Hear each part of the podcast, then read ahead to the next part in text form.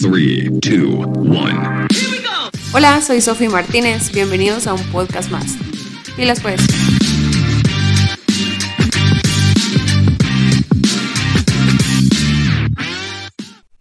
¿Qué onda mucha? ¿Cómo están? Muchas gracias por unirse a nuestro primer episodio de podcast Pilas. Es un proyecto que me emociona un montón. Eh, desde hace rato lo he querido hacer y me emociona un montón eh, que este sea el primer episodio. Y para darle inicio tenemos un tema bastante interesante y bastante amplio. Eh, tengo aquí acompañándome a Carlos alias Negro Ruano, que me va a acompañar para hacer este primer episodio. Porque el tema, como les digo, es bien extenso, bien interesante y necesitaba yo a alguien con experiencia y con conocimiento para que me guiara y que, y que aprendiera. Eh, la verdad que el objetivo de, de, este podcast en general es de que aprendamos, va mucha, que, que veamos, nos veamos en las otras personas. Y por eso quería empezar con, con el tema de adicciones. Carlitos, no te lo tomes personal, pero, pero pues por tu experiencia personal y por el conocimiento que tenés, eh, pues quise que este fuera el primer tema. Como dije al principio, es bien extenso, hay mucho de qué decir, mucho de qué hablar, así que mucha de una vez eh, ya sabemos que habrá una segunda parte, ¿verdad? Porque no se puede abarcar el tema en, no se le puede limitar el tiempo. Em, pero nos gustaría que ustedes sean parte del segundo, de la segunda parte de adicciones, entonces eh, estén pendientes, vayan si ustedes tienen preguntas, dudas, comentarios que ustedes quieran hacer para nosotros o que nosotros compartamos en la segunda parte, eh, pues déjenosla saber que nosotros estamos, vamos a estar pilas ahí para, para anotarlo. Entonces, eh, pues adicciones. El tema es bien amplio. Existen adicciones a un montón de cosas, va negro, pero quiero saber vos cuál es tu definición de adicción. No la OMS, vos. Yo. Bueno, uno, quiero empezar agradeciendo el espacio. Buenísima onda, la confianza. Uno, dos, me encantó la idea que me hablaste del podcast. Va soy consumidor de podcast y muchos de ellos no me dejan nada, sino nada más para Sos adicto a podcast. Ajá, sea de paso, de una vez aquí, por eso me siento con todo el derecho de hablar del tema. Tengo un problema de adicciones. y últimamente han sido los podcasts mi último consumo. Pero me encantó un montón la, la plataforma cuando me la explicaste, que querías meterle un poquito de temas con gente que tuviera experiencia, ¿verdad? De tu alrededor. Principalmente porque aquí en Guate... Eh, o a nivel Latinoamérica, creo que hace falta un montón de esa parte de conocimiento más experiencia. Y que a vos gracias por tomarme en cuenta para poder hablar del tema. Y estoy a la expectativa de seguirme consumiendo tu podcast definitivamente. Y, y qué buenísimo porque estás a la mano, ¿no? Estás a la mano de, de poder llegar a un montón de temas con experiencia y todo y a la orden, así que listos para el desorden.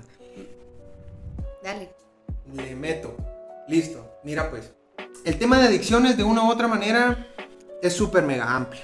Es lo suficientemente amplio como para decirte que no existe hoy aún eh, dentro de la psicología, eh, dentro de la parte fisiológica o neuro, neuronal, llamémosle, ¿no?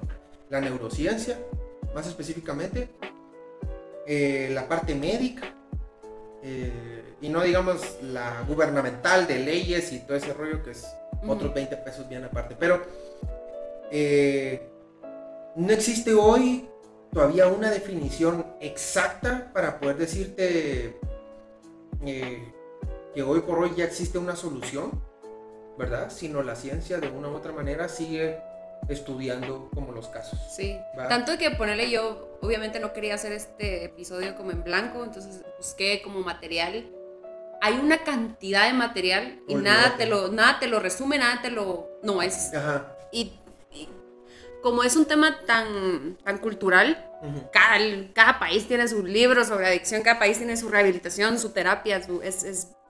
Por eso te pregunto, o sea, la OMS me da una definición, pero quiero saber, vos, ¿cómo lo definís? ¿Va vos? Sí, y me encanta que lo hayas iniciado así, porque exactamente la OMS lo cataloga como la cuarta enfermedad Ajá más mortal o con consecuencias directas mortales que todas las demás. Entonces ya cuando decís enfermedad, órale, síntomas, síntomas y signos, vámonos al, vamos al, Ya no, se, ya no se te quita con, bueno, deja de hacerlo. Ajá, cabal, exactamente. ¿Y por qué, vos? La OMS te da una explicación. Eh, ahorita, toda la mara que está escuchando, ahorita doy mi definición. Solo quiero terminar con lo de la OMS. No, o sea, quiero partir con la de, de la OMS porque tengo la propia. La OMS te dice que es la cuarta enfermedad más, eh, estadísticamente más mortal y que cobra mucho más vidas, por así decirlo, ¿no? Y que de una u otra manera incide de manera mental, psicológica, emocional, ¿verdad? Y aquí ya entra un gran debate que por eso no tiene punto y final en, en- en la ciencia, mucho menos en la psicología, eh, que muchos dicen también el alma, es otro gran rollo, o sea, es un rollo tan subjetivo que... ¿Me Y- entendés? O sea, nunca lo vamos a terminar de acá. Incluso de- la de define como progresiva y fatal. O sea, no, no hay nada en la definición que te hable algo bueno, digamos. Exactamente. Y en lo particular, para mí, la, para mí, sí coincido totalmente con, con la OMS, es una enfermedad. Eh, sin embargo, yo creo que la OMS, ya en mi caso particular, eh, no termina de haber muchas aristas como de infancia, como predisposiciones también. Como de una u otra manera también tu, crecimiento y todo lo que te rodea ambientalmente conforme vos vas creciendo y de una u otra manera ciertas decisiones que vos vas tomando y que te van cursando como para poder ir eh, desarrollando esta enfermedad. Entonces, la adicción creo que está asociada a drogas cuando la adicción exactamente es una enfermedad mucho más amplia. Eh, nos vamos a la literatura. La adicción como tal, como tal es que periódicamente, en un, de una manera gradual, eh, vas repitiendo algo que te causa placer y que te va, de una u otra manera, te, te- te está sirviendo como muletilla, como para dejar de hacer otro tipo de cosas, que estás huyendo, ¿no? Y que no tenés un proceso de auto, y, y esto sí está totalmente, yo totalmente de acuerdo, empezás a perder una autopercepción de sí mismo y de una u otra manera al perder esta como capacidad o habilidad de autoverte, de una u otra manera nunca te vas dando cuenta del fondo gradual en el que estás cayendo. Ejemplo, eh, el celular. Todos, todos vemos a aquella chava, chavo, güiro, ¿no? O bebé, o niño, o adolescente, o mayor. Que es como, estás en la mesa, vos estamos compartiendo, ven, deja el celular un ratito, o sea, solo queremos conversar entre nosotros en la cena, ¿no? O sea, ¿qué onda? Pero como esa persona está tan metida en su rollo del teléfono, no se autopercibe que está perdiendo la cena. No sé si me entienden. Ujú. Y estamos hablando del celular, ¿sí? O sea, que de una u otra manera se está volviendo adictivo. Ni siquiera es que se lo esté introduciendo en su cuerpo, llamémosle, como el Mm. alcohol y todas las drogas, ¿no? Sí. Perdón que te interrumpa, justo sobre eso, sobre de, de que ingresa a tu cuerpo, por ejemplo, hay adicciones que todavía no están categorizadas como adicciones, como por ejemplo la adicción al sexo todavía no lo es, porque se cree científicamente que es catalogada una adicción hasta que ya hay modificaciones en tu cerebro, porque si han visto, o sea, las personas adictas a drogas o a alcohol o a otras sustancias, Ujú. sí hay modificaciones, digamos, anatómicas y fisiológicas en tu cerebro, pero otras como la del celular, como todo esto, no hay modificaciones, pero no quiere decir que no seas un adicto. Lo- Sí, y así, y tal cual, o sea, tenés literaturas y aquí vamos a empezar a irnos por dos ramas mucho más grandes. Hay literaturas que sí la toman en cuenta como ya adicciones y hay literaturas que no. Ujú, ¿va? O sea, el mismo hecho, ¿va? Eh, estuve estudiando psicología y en el DCM4, que es básicamente el manual mundial de que están Ujú. en estudios constantes para poder ir catalogando como enfermedades, como patologías, como la bla. En el DCM4 no te mete esas y en el DCM5 sí. Vamos en el, o sea, en la misma secuencia del libro, vamos. Eh, no digamos teóricos por un lado o teóricos en Alemania cuando son teóricos en Guatemala. Ponerle unos sí o no lo han de querer meter. En lo que respecta a mí, yo sí creo que sí son adicciones. ¿Por qué? Porque básicamente eh, a vos sí te está causando un cambio fisiológico, porque básicamente vos estás segregando hormonas que te están causando un placer y que básicamente te están, te están dejando de autopercibir de una manera eh, correcta o más cercana a la realidad. Ejemplo, y aquí quizás me voy a meter un poquito al, al, ejemplo cliché, ¿va? Eh, aquella persona que está en estado de calle, ¿no? En las personas vulnerables de calle. eh, no sé si el término sea muy correcto, de los charitas, babos, o sea, la gente que está allá afuera, que lleva un par de semanas sin bañarse, ¿no? Esto y lo otro, vos decís, ¿cómo han llegado ahí? ¿No? O sea, ¿será que se da cuenta? ¿Se, se da cuenta o no se da cuenta del olor que pasa uno a la par, del estado de la vestimenta, de su estado físico, de lo que está consumiendo, ¿no? Porque ya empezamos a... Las etiquetas, ¿no? Y es básicamente que esa persona sí perdió totalmente esa autopercepción de sí mismo. Ajá. O sea, ni se quiere bañar. tarararara. Entonces se va perdiendo en ese sentido y que básicamente sí va influyendo en él el estar teniendo esa cantidad de alcohol en su cuerpo y que anatómicamente sí le está causando ese placer. Y que le gana, le gana a, a tu, a tu, digamos, a tu capacidad de, de analizarlo. Ah, no, yo, esto me está llevando a lo malo, porque como dijimos, es una enfermedad. Por ejemplo, si sos diabético, no, ah, bueno, hoy decido que no se me sube el azúcar. No, porque no lo decidís, Exacto. ¿me entienden? Es- ya tu cuerpo lo, lo detona y se te, tenés que seguir una dieta para que el azúcar no se te insulina, suba, bla, bla, bla. bla. Igual, va, igual estas adicciones tenés que tomar tus herramientas y mantenerte en esas, porque si no, vamos a una recaída porque no te cuidaste, como una alza de azúcar es una recaída en tu adicción, vamos. O sea, ya la adicción te hace que, que no, que conscientemente ya no puedas decir, ah, no, lo dejo porque hoy lo dejo y yo puedo, ah, yo lo controlo, entonces hoy, hoy me baño y ya, ya estoy bien. Cabal. Sino que es, es, va mucho más allá de, ah, yo quiero hoy estar bien, entonces hoy voy a estarlo, mañana ya tomo otra vez, vamos, o mañana Ujú. ya fumo otra vez, o mañana ya me meto esto otra vez. Exacto, y es de allí donde ya empezamos a partir con que no tiene una receta o una solución. ¿Verdad? Que Ajá. en cuestión médica sería que no hay un remedio, No hay cura. no hay una cura. Ajá.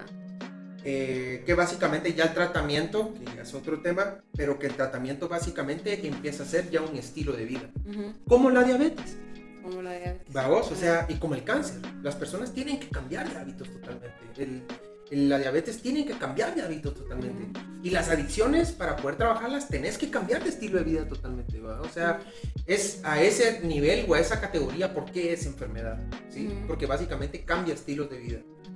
Eh, mientras que estás sumergido en la adicción, post ya en recuperación, Ujú. ¿verdad? O sea, en ambas partes tiene que cambiar ese estilo de vida. De lo contrario, eh, estás sumergido en la enfermedad y gradualmente te estás empeorando, Ujú. ¿sí? Entonces, por Hablando el de, de- de estilos de vida, pues Ujú. muchos o pocos sabrán que vos llevas un proceso de sobriedad y que llevas un proceso de rehabilitación, llevas este estilo de vida para mantenerte en eso, vamos.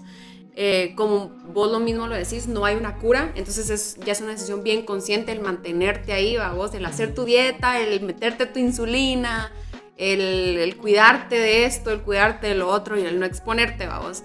Eh, com- vos, obviamente vos llegaste a ese punto en una edad que tal vez otros no, pero sí la población más vulnerable a generar o a desarrollar adicciones son los jóvenes. Sí. En la edad que vos la desarrollaste, la Exacto. mayoría. Sí, yo estoy metido en la media. Ajá. Así lo querés ver. Sí, vos sos completamente la media. Ajá. En cuanto a cuando empezaste, porque cuando saliste no, porque según lo que yo leí, Totalmente contradictorio. totalmente contradictorio. O sea, vos contás tu testimonio y es como que mm, cuesta creer porque hay muy pocos testimonios como los tuyos. Sí, porque sí, hay mucha porque- gente que, o sea, sí pasa o dos, tres años sobrio y cae. Y o dos, tres años sobrio y cae. Y dos, tres años sobrio y cae. Eh, entonces, vos has llevado por mucho tiempo eh, ya un estilo de vida de sobriedad bien establecido. Eh, pero ¿cómo lo vivís en carne y hueso? O sea, ¿cómo llegás a ese punto de...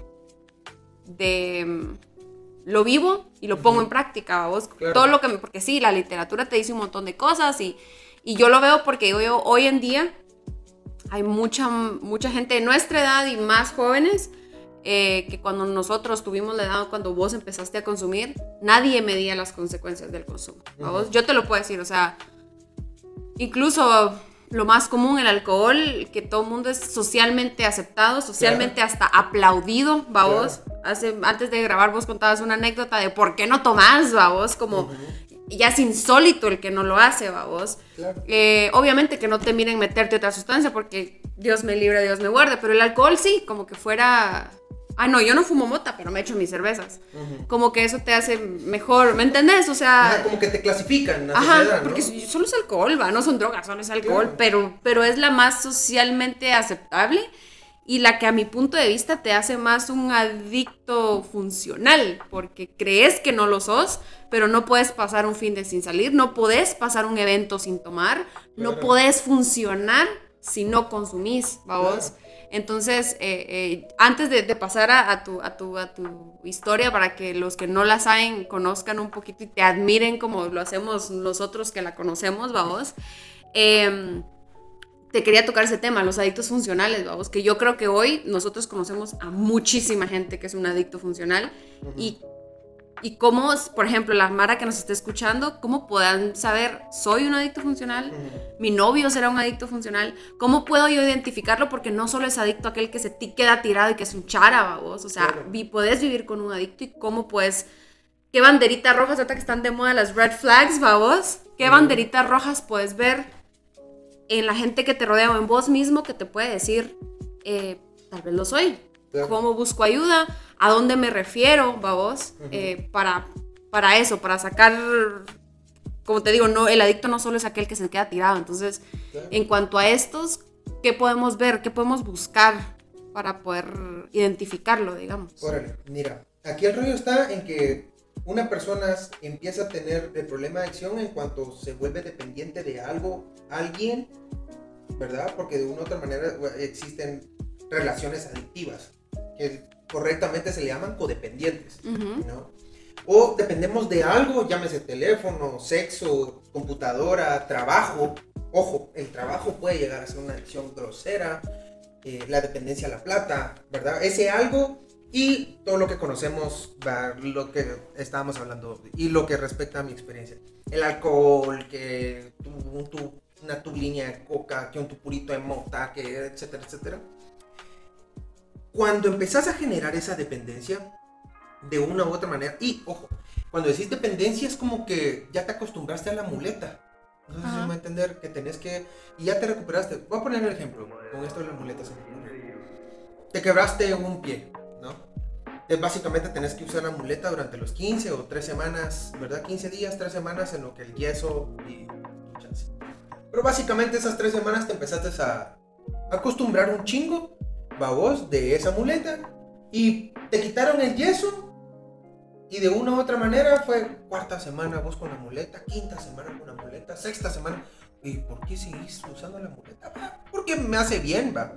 Y ya no le diste el chance a tu pierna, no sé si me va a entender. Ajá. Entonces seguiste utilizando la muleta y básicamente te dependiste de la muleta. Con las drogas. Vos, los 15 años estuvieron de a huevo. Vos, que alegre, que no sé qué, nos echamos un par, salieron un par de mulas en el camino, ¿no? Y jajaja, jejeje, que no sé qué. Después a rato hay un segundo 15 años, un tercer 15 años.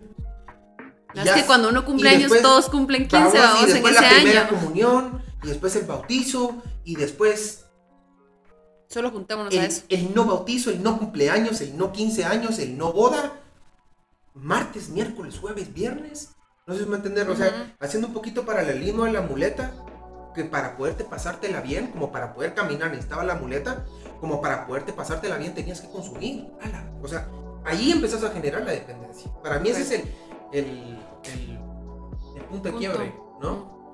Eh, y a partir de ahí, cagadales. Sí. Cagadales como cuáles. Uno, emocionalmente empezás a tener un rollo grueso con tu dependencia. El día que te empiezan a decir, y, y aquí empezamos con, con, con las. Ajá, las banderitas rojas. Están de moda, todos Sí, sí, son sí, banderitas ya- rojas. Y es cuando las empezás a levantar. ¿En qué momento? Cuando de una u otra manera te dicen, mira Sofi, yo creo que la otra vez dijiste un par de groserías cuando estabas... Ah, bueno, si quieren y si no, pues háganle. Ajá. ¿Me entiendes? Empezás a justificarte que lo tenías que decir así en vez de ir a disculparte por la cagada que hiciste. Para mí eso ya empieza a ser como una banderita roja y vas a empezar a decir, fue como, pero estaba bolo Justifico. vos, estaba bolo, ¿no? Está bueno, estaba bolo, pero la tercera, cuarta, quinta vez tenías que estar así para decirlo. Ojo. No sé si me entender. Esas ya son como las banderitas rojas, ¿no? Uno. Que es la parte donde te desinhibís. ¿Me entendés? O sea, ya es como ya te subiste a la mesa, para vos bailaste enfrente de todos y qué papelón hiciste, vos. Era Algo que como- no hicieras sobrio. Porque hay Mara que lo hace sobrio. Porque para que no Pues para sí, que- tal para- cual. ajá. Ajá. Y aquí hay otra línea muy subjetiva entre personalidad y cuando ya te animas a hacerlo, Sí. cuando estás bajo los tragos o, o lo que quieras. Entonces, de una u otra manera empezás a conocer la personalidad de la persona, ¿sí? Y donde básicamente empezás a darte cuenta, donde de una u otra manera, porque yo en lo particular no bebo, pero sí me subo a una mesa a bailar. Por eso te digo, ajá, yo, hay Mara que lo hace sobrio, entonces vamos, no, No, vamos a darle eso solo a los adictos. sí, y es donde se vuelve subjetivo el tema de las adicciones. Ajá. Porque entre personalidad y de una u otra manera ya otro síntoma, otro signo que no lo hacías mientras que estabas sobrio, ¿no? Sí. Por eso te digo, o sea, me, me parece un tema bien curioso porque sé que es- son adicciones, como te digo, yo estoy segura que en mucha gente que conocemos, en mucha gente, amigos, son, son adictos eh, funcionales. No estoy diciendo solo al alcohol, pero hablo del alcohol y del tabaco porque son como las Claro. drogas más aceptadas socialmente, vamos. Incluso hay gente que no fuma, pero borracho sí lo hace, vamos. O sea, Cabal. ah. Y a cuenta que lo paraste haciendo. Ajá, entonces como que lo, lo digo porque yo sé que hay mucha vara que no, tal vez no se lo tomará en serio. ¿Me entendés?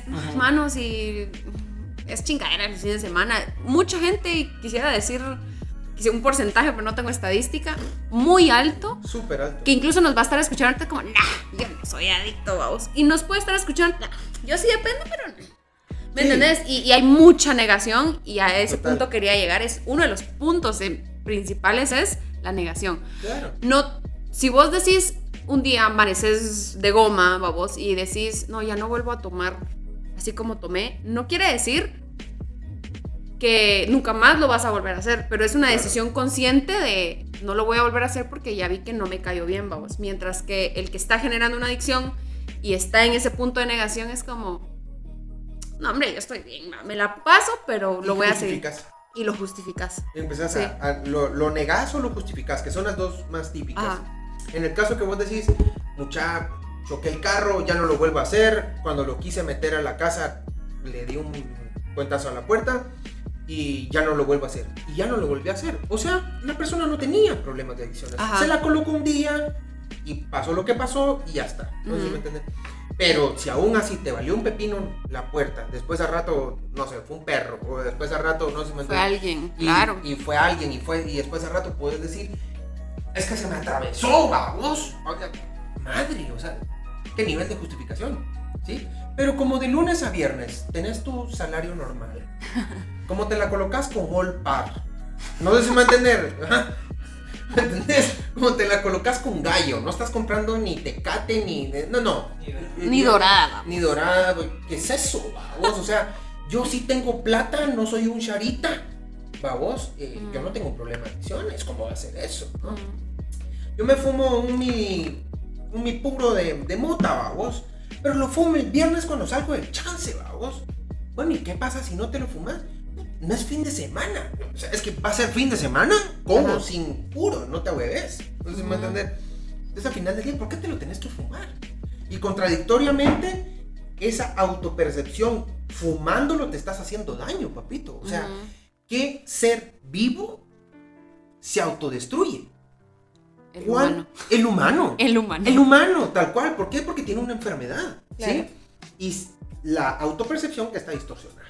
Ujú. Una planta va para arriba porque busca el sol, porque tiene un instinto de supervivencia. ¿Qué humano se va a tragar una caja de cervezas sabiendo que mañana va a amanecer podrido?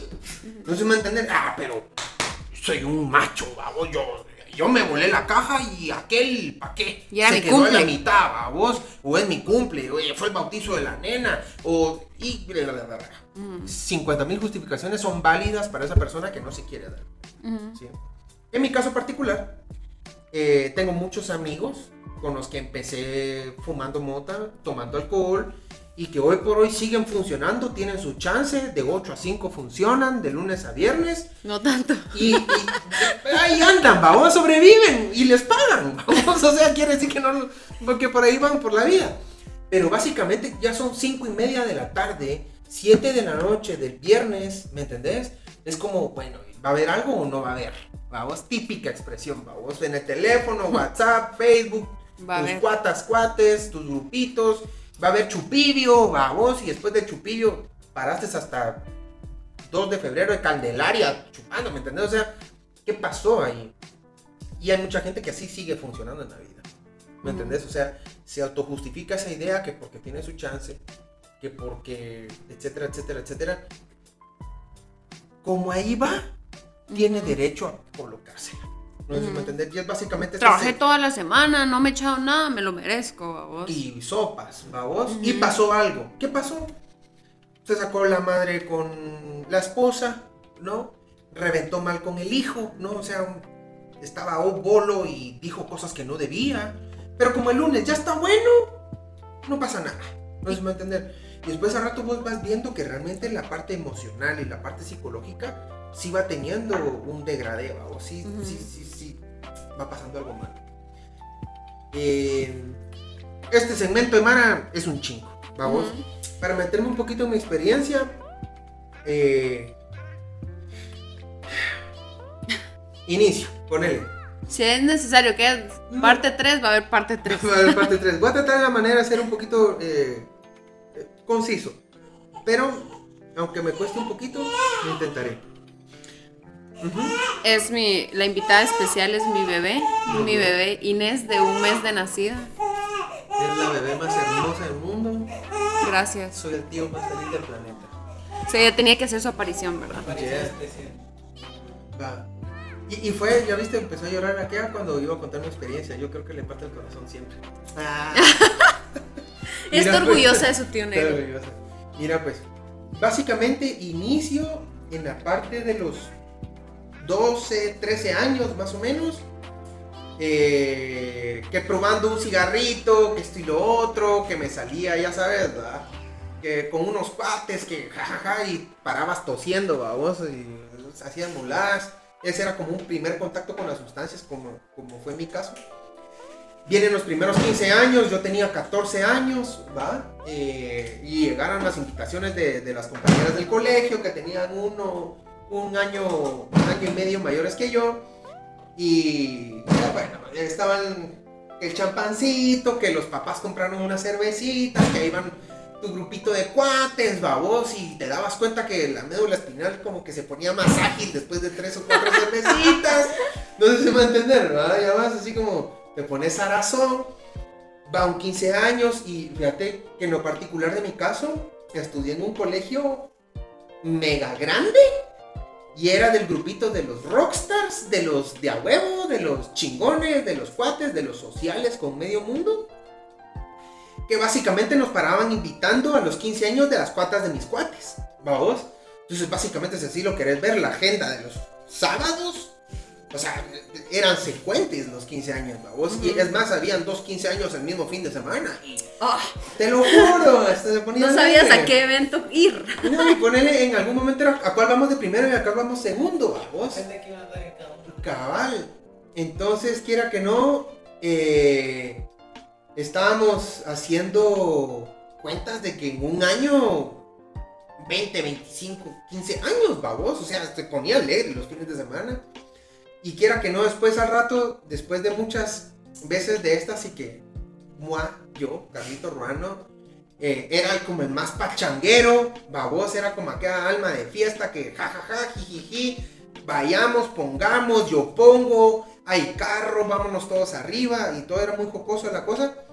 Y que básicamente también eh, no era notorio, llamémosle como la parte familiar, por así, sino, ay, el nene está en su edad, va, que explore, va, no, no pasa nada, va.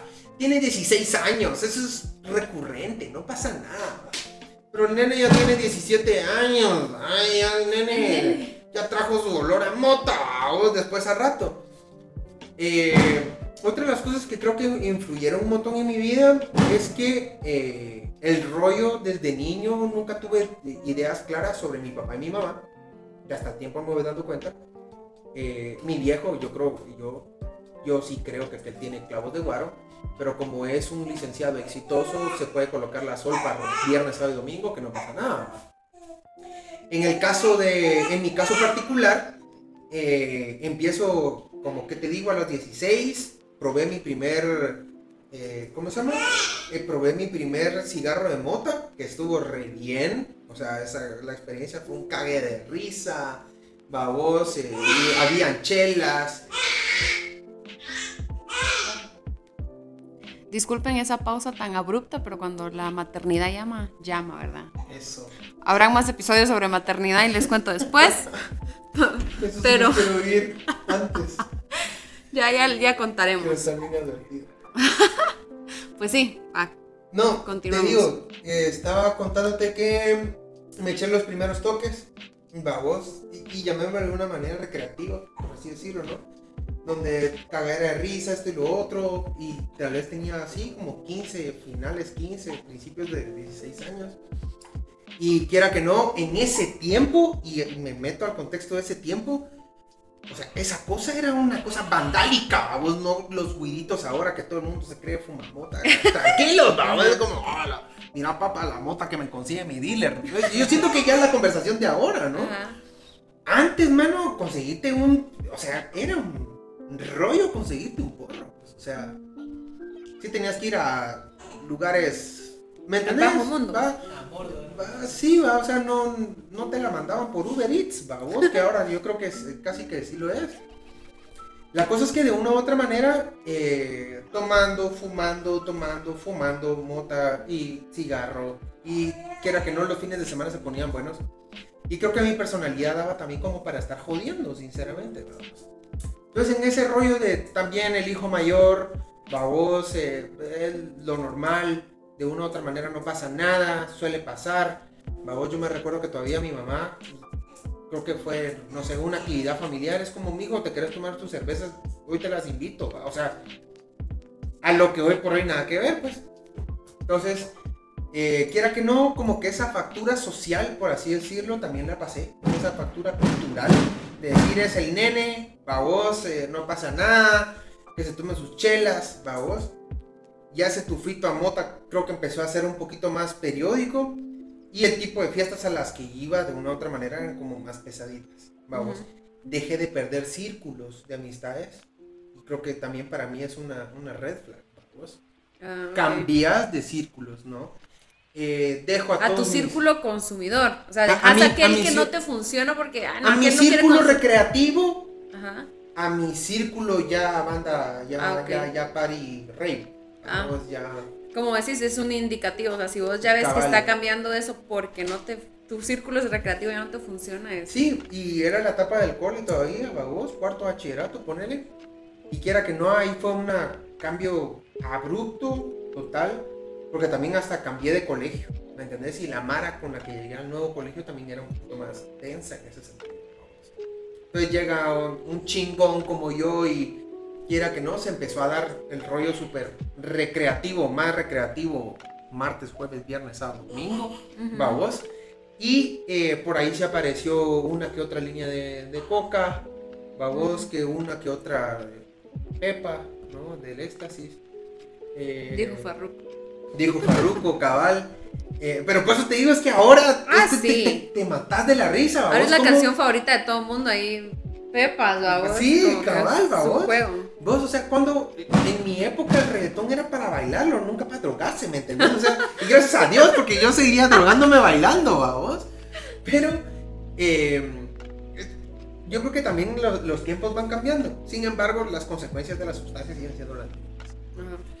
Eh, al final del día me quedo con a los 18 años y medio que cambié totalmente mi grupo. Yo creo que iría un tercer grupo del, del recreativo al de party densa al de solo consumo. Y a la mara de solo consumo nada más le interesaba de una u otra manera estar high 24/7. vamos. Y era algo que a mí también ya solo eso me interesaba, ¿no? Entonces, eh, fui cambiando un poquito ese, ese, ese rollo social, ¿va? Ese, ese ambiente. Y quiera que no, también la justificación dentro de la casa, ¿va?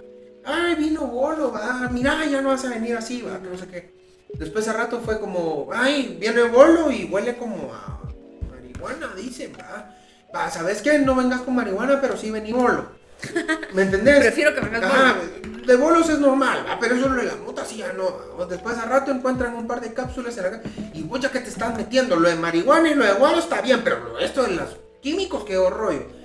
Y después a rato ya andaba hablando de porque me metí un ácido de LSD y fue, y este que güey, se está hablando, lo de la coca y lo de está bueno, pero ya lo de estas cosas alucinógenas, o sea, te empezás a justificar un montón de cosas y vas progresando un montón de estos rollos. Para hacerles el cuento chino mucho más cortito en este rollo de consumo, cambié de grupo, eh, de una u otra manera empecé a hacer cosas eh, que no se deben, eh, como de una u otra manera venderle la antigua, la antigua Guatemala, donde, Residimos. donde Bueno, estamos, vos. donde estamos, vamos, eh, como el turismo se presta también para un montón de cosas, vamos.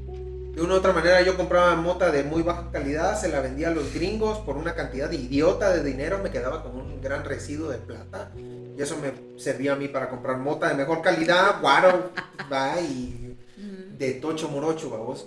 Entonces te empezás a enrolar en ese mismo rollo y como ya no querés ser consumidor de que saque, mejor le empezás a... O sea, en vez de que te saque, mejor vos sacale a las drogas, ¿no? Ah. Y en mi caso particular, ya me, también me metí en el rollo del emprendimiento.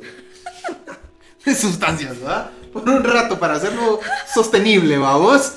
Porque, mano, o sea, las paris de jueves, viernes, sábado habían que... ¿Me entendés? ¿Vamos? Me encuentro en los últimos tres meses más o menos de mi consumo, cuatro meses, inhalando cocaína, ya nada más, salía de madrugada al punto de distribución, regresaba más o menos como a las 5 de la mañana en la casa. Y llegué de una u otra manera a estar consumiendo todo el día cocaína mientras que paralelamente medio comía, medio veía tele, era un rollo súper creepy en ese sentido metido en mi cuarto. Llega un día de la nada, ¿no? Y me doy cuenta que básicamente estoy muy mal, ¿verdad? Y aquí ya empieza otra vez de nuevo la parte subjetiva de qué sucedió. Pero yo creo que es parte de esa autopercepción. Y también creo yo, eh, cada quien tiene su manera de verlo. Yo también tengo muy, muy mi manera de verlo. eh, que pasó algo.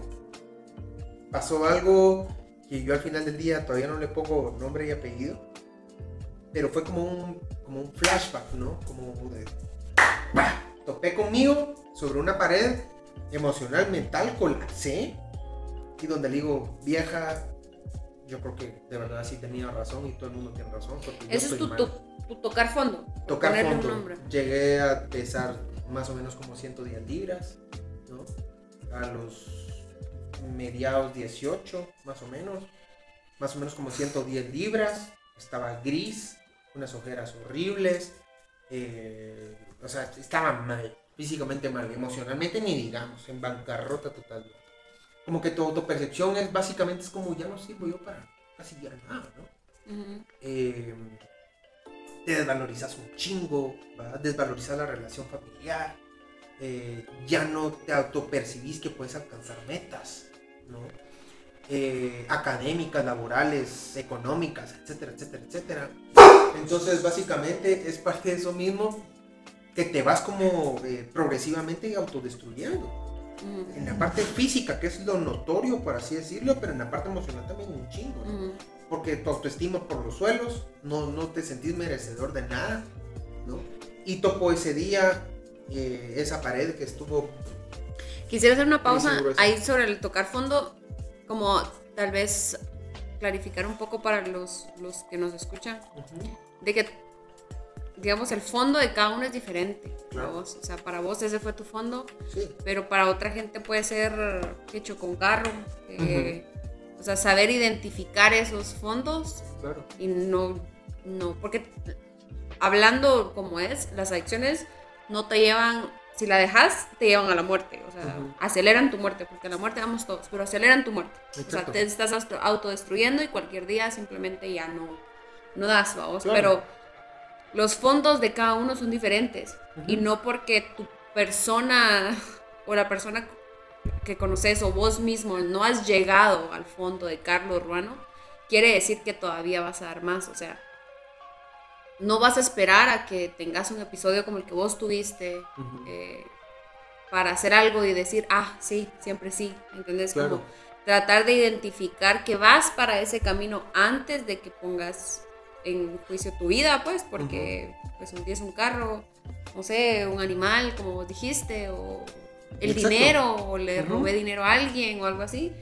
puede ser mucho más grande. Solo quería hacer esa pausa porque el- Sí. el, el fondo de cada uno es diferente. Es ¿me relativo. Es relativo. Es bien relativo y aquí es donde básicamente se tienen que juntar muchas como características para tocar fondo, porque tocar fondo también es parte del proceso Ajá. y que ojalá que todas las personas que tengan adicción lo sufran.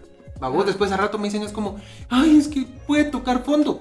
Mamitas, y eso es lo que le toca, ¿ah? Porque a partir de Y que toque fondo, necesario. lo único que toca es resurgir. Porque cuando hay fondo es como, ya llegaste a un tope. Y después del tope ya no puede pasar nada. Independientemente de donde sea. Había alguien que estaba, eh, ya en la parte de recuperación me topo a alguien que para mí fue bien curioso, eh, que conozco, me, me cuenta su fondo. Y dice que él un día eh, pasó por un instituto en Guatemala donde solo señoritas estudiaban. Se bajó de su carro, estaba tan ebrio que hizo pipí, abrió la puerta, dice que vio un poste y empezó a hacer pipí. Y las señoritas se empezaron a matar de la risa porque el chavo le empezó a hacer pipí cuando todas las señoritas estaban saliendo de él. Dice que a partir de ahí el fondo fue como, madres, ¿qué estoy haciendo conmigo? Todas las señoritas me vieron orinar enfrente y me la dieron. Y fue como, ya a partir de ahí ya nunca bebí. O sea, vos vas a decir, madre. ¿Qué, qué, qué onda? que- que-?" O sea, no vivió nada. Pareciera vas a decir, chiste, ¿va pareciera chiste. Pero fue su fondo. Ajá. El mío fue llegar a meses, estar encerrado, inhalando coca, fumando mota, eh, sin contacto con mi familia, bla. Como otro fondo fue, qué sé yo, ¿no? Eh, vivir en la calle, en estado de calle, ¿no? Y que en algún momento personas que han resurgido de ahí. Ese ha sido su fondo. O como personas que básicamente su fondo han sido eh, un accidente, en un estado paralítico, o su fondo ha sido la muerte, no sé si me a entender. Todos vamos a Muerte morir. de alguien más. Y coincido totalmente con vos. Todos vamos a morir. Pues sí, o sea, para eso se vive la vida intensamente, ¿no? Pero básicamente es cómo y cuándo, de una u otra manera, querés llegar a ese punto, ¿no? Y básicamente es cuando estás en este consumo o en este tipo de adicciones, las aristas son bien, bien de una u otra manera, bien sufriditas, por así decirlo. Por eso hay que evitarlas, ese es el chiste. Porque lo contrario más es... y hablaba con un psiquiatra que estuvo en mi proceso de recuperación y me hacía una pregunta mientras que estaba medio que saliendo y me, me decía, pero fumar mota es rico, ¿no? Yo, ya sabes, esa culpabilidad de decirle, sí, pero no se lo quiero decir a él, vamos, o sea, porque me da pena. ¿Cuál es la... ¿Cuál es el... Si al final del día sí es rico. O sea, Mm. la sustancia sí te da un placer. Por eso te hace adicto. Por eso te hace adicto. Pero básicamente la consecuencia de ese placer es mucho más cara que ese placer. ¿no? No es lo mismo que salir a correr, ese placer que te da, salir de la ducha y se- te sentís satisfecho porque segregas hormonas y sacaste una meta del día, de tu semana o como lo querrás. Y por el contrario, los beneficios son otros, ¿no? Post corrida, tienes beneficios. Tras post puro, menos neuronas, tus pulmones, ¿saben ni cuántas estupideces, me entendés? Pudiste haber causado conmigo. Entonces, ese es el chiste, cómo querés llegar o cómo de una u otra manera puedes ir como planificando cómo querés llegar a ese último suspiro, pues, básicamente, ¿no? Regresando, yo te interrumpí cuando vos dijiste bajaste y dijiste mamá. Ok, ajá. Ahí, ahí te quedaste, yo te interrumpí. y me meto de nuevo. Básicamente fue un rollo que choqué conmigo, como te decía. Me vi delante del televisor. La cocaína no me está haciendo efecto. No entiendo por qué. Yo estudié cocina. No sé qué estaba haciendo ahí. La quesadilla te queda rica. A la orden, ahí estamos. Sí, por si quieren quesadilla en Tengo mis dotes de Antigua y sus alrededores. Ahí estamos a la Gluten orden. free, quesadilla de qué es? De, De arroz. De arroz. de arroz. Y de una u otra manera, entre mis eh, multipersonalidades, este rollo de la cocina siempre me llamó la atención de Wiro. sea de paso, creo que solo me quedé con una quesadilla y un par de recetas más. Pero eh, tuve la intención de ir al Intecap y estuve estudiando para chef. Lo jodido que fue en un proceso donde estaba en gran conga de pari ¿va? De mi vida. me quedé con un plato de presentación, de esos los más bajos, de los de hasta abajo, que son bien grandes, Ajá. que no te sirven básicamente para mucho, que nada más como para hacer presentaciones de platos. Era un plato tan enorme que básicamente me estaba tirando tal cual cantidad hubiera en el día de cocaína. Y ese día básicamente empecé a inhalar la primera, no me hizo efecto. Me inhalé la segunda, tampoco hizo efecto. La tercera, tampoco me hizo efecto, me desesperé. Me senté en un sillón, estaba frente al televisor y fue como, ¿qué pedo? ¿Por qué no me está causando un efecto esto?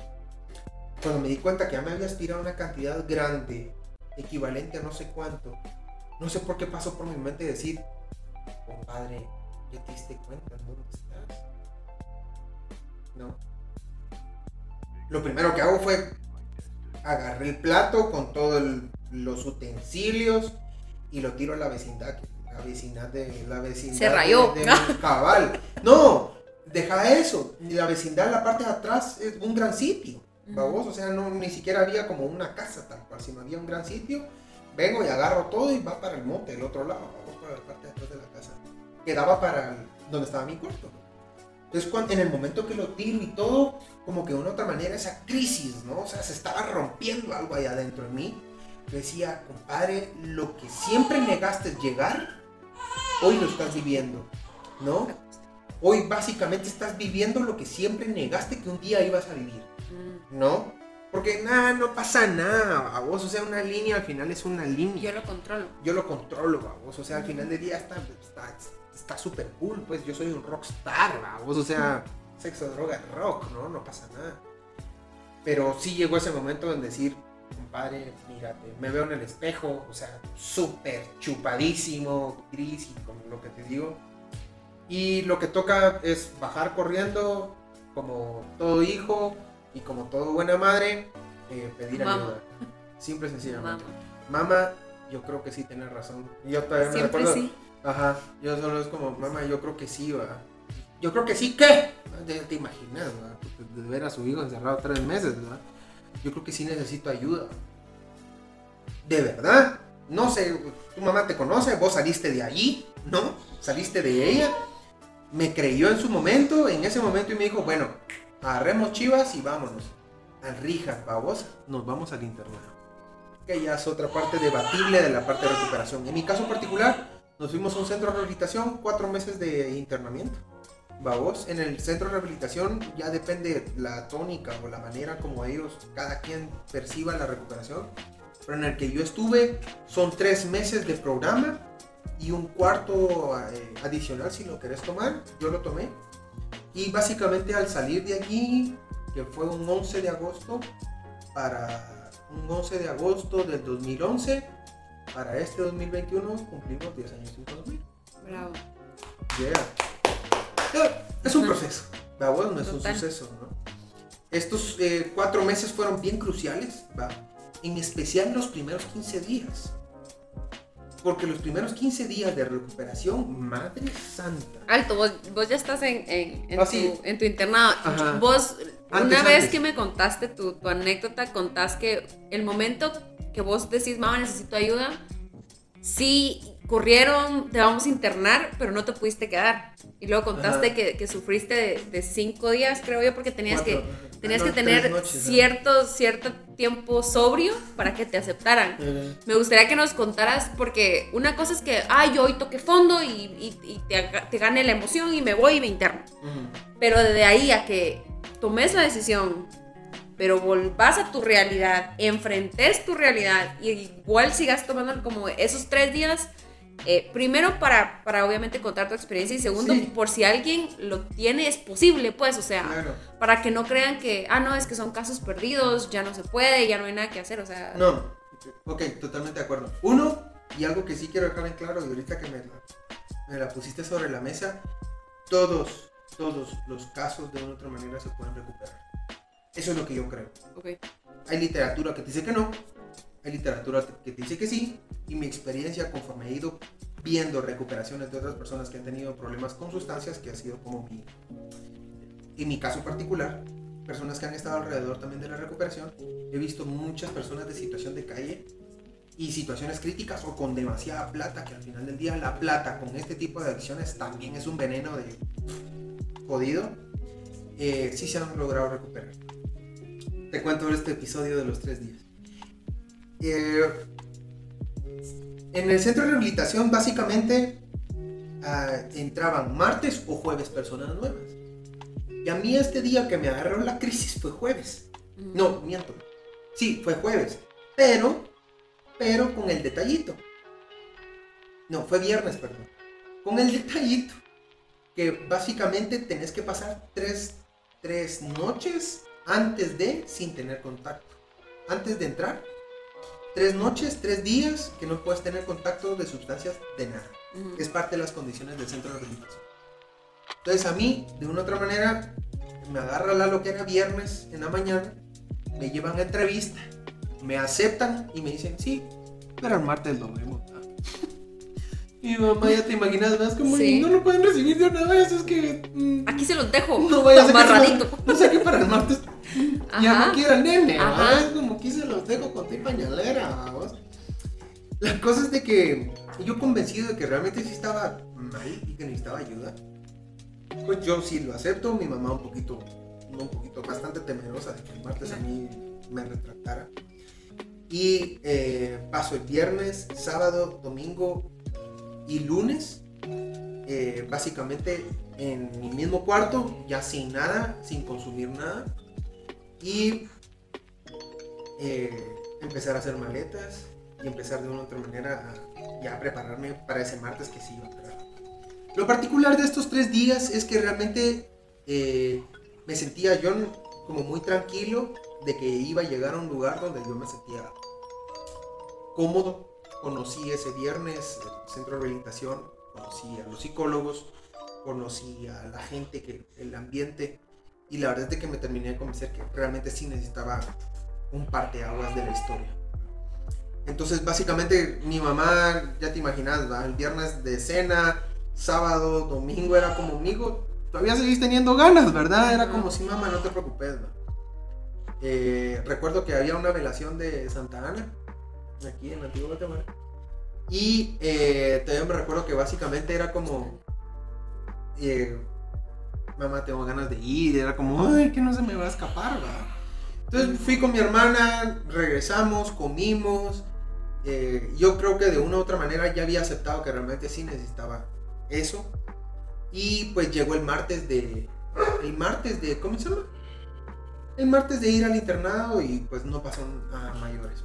Yo en lo particular también tenía miedo de mí mismo, de que, de que me retractara. Y creo que ese miedo me mantuvo en la decisión de no retractarme. Entonces llegó ese martes y a partir de ese martes en adelante empieza a haber un- una crisis, llamémosle como fisiológica, de la abstinencia. Estos primeros 15 días que estoy de los 4 meses, estos 15 días fueron brutales. El cuerpo no sabía dónde estaba, qué quería, para dónde iba. Eh, dormía 2-3 horas en la noche, tenía pesadillas de consumo. eh, no se los deseo a nadie, a nadie. No podía pasar más de 20 minutos o sentado, era una ansiedad horrible. La dependencia de la parte química de mi cuerpo era fuerte. Eh, había de una u otra manera dentro de ese centro de rehabilitación la opción de que podías tomar pastillas para poder dormir. No quise, ¿no? Y básicamente esos 15 días me daba alergia a lo que comía, me ponía mal, eh, un rollo super heavy que básicamente empezó a bajar hasta el, sí, al día 13, 14 y que a partir de ahí para acá he tenido la bendición de poder dormir tranquilamente. Pero esos 15 días de des- desintoxicación que tuve fueron... No tengo ganas de volverlo a vivir, sinceramente. O sea, Lo que te mantiene sobrio. horrible, sí, créeme que sí influye. Si lo querés ver así, un porcentaje significativo, no me quiero volver a comer esos 15 días de tortura, va, porque sí fueron malos. Eh, eh, O sea, mi cuerpo orgánicamente creo que se estaba limpiando de tanto que, que me había metido y eh, pues salió por todos lados, desde hasta la parte emocional, porque tenía unas gomas morales horribles, horribles. Eh, tu cuerpo sin ánimo, con una ansiedad horrible, Eh, yo recuerdo que comí una sopa de champiñones que me hizo mal. Ah, Eh, desde entonces no puedes comer. Sí, desde ahí me cuesta un chingo comer los champiñones. Si hacen pizza, se los acepto. claro. Pero si solo así, tal cual, el champiñón no puedo, tengo una regresión, un flashback a ese ratito muy mal. Te lo juro. Después, eh, agua fría, agua caliente, todo me desesperaba. eh, no había baño que me tranquilizara. eh, más o menos como 14 días que estuvieran, pues, bastante entretenidos, llamémosle, ¿no? Y eh, los otros, llamémosle tres meses y medio, pues ya mucho más compenetrado en el rollo de la recuperación. Entonces, eh, sí, creo- que podríamos adentrarnos un poquito más a eso, pero después me gustaría, retomando un poquito a, lo que hablábamos de, de las adicciones a más, eh, lo más superficial, digamos. ¿Cuándo crees vos que es bueno hablar de adicciones? Porque yo veo que todo el mundo habla de consumo y nadie habla de adicción. O sea, como que no estuviera ligado, vos, porque hoy todo, que, como vos decías, que va a haber, ni siquiera se pregunta si en un evento va a haber alcohol, sino es qué llevo, ya no es, claro. va a haber, por ejemplo, tu cumpleaños, va. Sí, mi cumple es de traje, va, ya, ya está dicho de que todo se asume que en toda fiesta va a haber consumo de algo. Entonces, ¿cuándo es un buen momento para hablar de adicciones? Porque pienso yo, si todo el tiempo se está hablando de consumo de algo, porque pues generalizo el alcohol porque es lo más, nadie va a decir así como, bueno, tal vez sí en- entre consumidores como quién lleva la mejor vos, pero eh, sí, o sea, si vos sabes que vas a una fiesta, como vos decías, más pesada, sabes que va a haber ese tipo de sustancias, ¿me Claro. entendés? Entonces, pero todo el mundo habla de consumir, todo el mundo habla de sustancias y nadie habla de una adicción, vamos. Claro. ¿Cuándo crees vos que es buen momento para hablarlo? Tanto si sos papá, porque sé, sé que habrán papás que nos escuchen por ahí, o algún hijo que le mande este podcast a su papá o a vos, eh, que diga en qué momento le hablo y cómo le hablo yo a mi hijo que yo creo que tiene una adicción, o yo como cuate, o yo como novia, ¿cómo hago para, para hablar de adicción con alguien? Nave. Desde el momento que le empezás a hablar de usar condones también.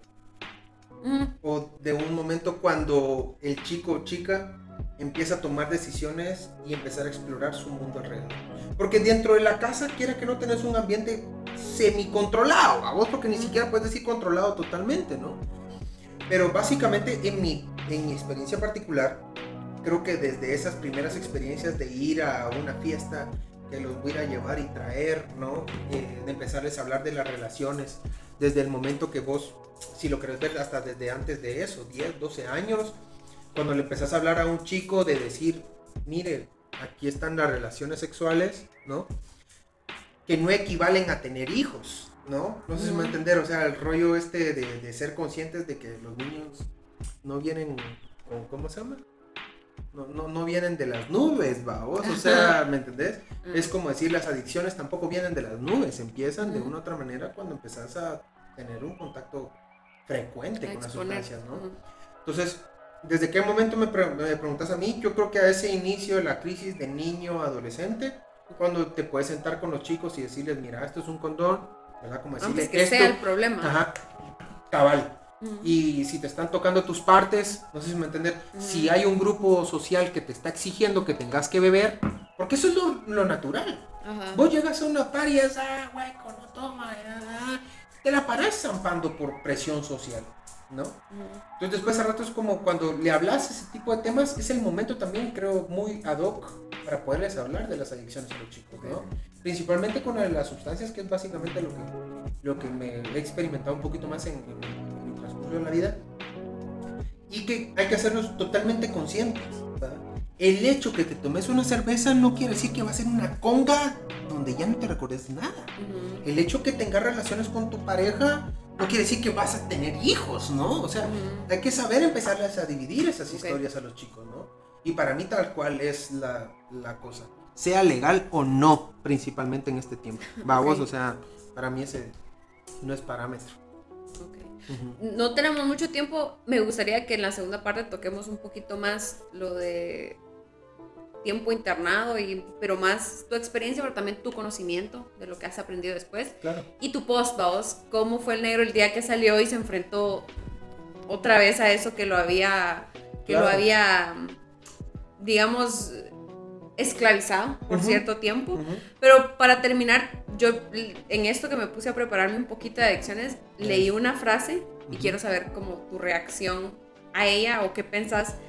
Que dice, el adicto solo es el síntoma de una enfermedad de su entorno. Exacto. Vos tocaste un tema sobre tu papá, tu mamá y tu casa. Y entonces, cuando a mí me dicen que el adicto es el síntoma de otra enfermedad, me explota la cabeza y yo, o sea, y yo viendo aquí al adicto como el problema, vos. Ajá. Y él es un síntoma, él te está diciendo que hay un problema más grande detrás de él, vos. Totalmente de acuerdo. Eso. Totalmente de acuerdo. Lo voy a volver a poner en una analogía, soy muy visual. Y básicamente, el, sí, el adicto, ¿no? O la persona consumidora, es la florecita que vos básicamente te atrae de la planta, pero atrás de esa florecita hay una ramificación enorme ahí abajo que no se nota. ¿sí? La enfermedad de las adicciones básicamente no es una enfermedad unipersonal, sino si es de conjunto. Para que una persona haya tenido que llegar a un extremo de consumo, ¿no? De, nivel de adicción, es porque algo en casa, algo en su crecimiento, algo en el ambiente donde se rodeó, no estuvo muy bien. Porque, y, y- regreso con, y regreso desde el principio de lo que desafía un ser vivo. Un, un perro básicamente eh, busca, no por defensa personal, eh, cuidarse, Ajá. ¿no?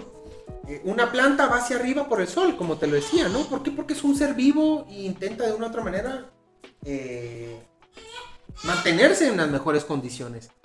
¿Por qué el humano o la persona que tiene adicciones se tiene que autodestruir y no percibirse como un daño? ¿no? Algo tuvo, tuvo que estar mal desde la semillita, ¿no? Y que si lo querés ver, antes de ser semilla, tuvo que haber venido de un árbol de frutos Ujú. que es básicamente ese mismo desarrollo donde vienen predisposiciones, el ambiente, lecciones de vida, traumas, eh, bla, bla, bla, 50 mil cosas, ¿no? Y que al final del día solo ves a la persona que se fue a tirar a la cama ebrio y se orinó y vos decís, ah, esta persona tiene clavos. Sí, pero atrás de ese acto hay un chingo de cosas que a esta Ujú. persona le están acarreando. Ujú. Totalmente de acuerdo con la frase. Gracias, gracias.